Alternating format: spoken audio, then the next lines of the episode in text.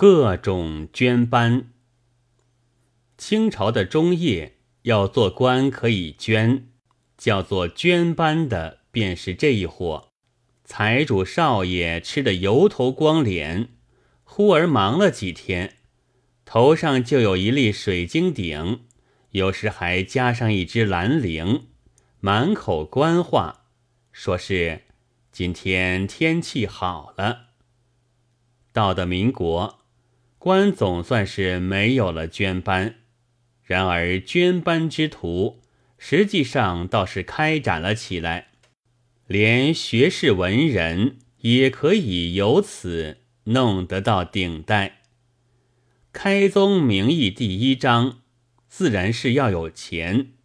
只要有钱，就什么都容易办了。譬如要捐学者吧，那就收买一批古董，结识几个清客，并且雇几个工人，踏出古董上面的花纹和文字。用玻璃板印成一部书，名之曰“什么集古录”或“什么考古录”。李富孙做过一部金石学录，是专载研究金石的人们的。然而这倒成了作用，使清客们可以一续再续，并且推而广之。连收藏古董、贩卖古董的少爷和商人，也都一踏阔子的收进去了。这就叫做金石家。捐做文学家，也用不着什么新花样，只要开一支书店，拉几个作家，雇一些帮闲，出一种小报。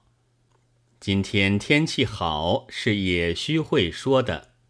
就写了出来，印了上去，交给报贩，不消一年半载，包管成功。但是，古董的花纹和文字的拓片是不能用的了，应该带以电影明星和摩登女子的照片，因为这才是新时代的美术。爱美的人物在中国还多得很。而文学家或艺术家也就这样的起来了。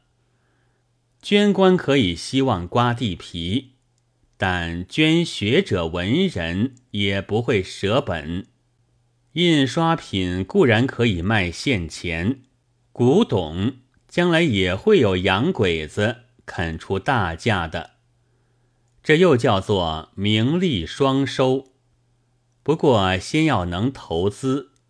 所以平常人做不到，要不然文人学士也就不大值钱了。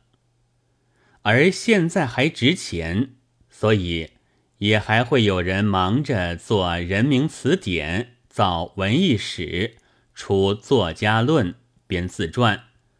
我想，倘或历史的著作是应该像。将文人分为罗曼派、古典派一样，另外分出一本捐班派来的。历史要真，招些记恨也只好硬挺，是不是？八月二十四日。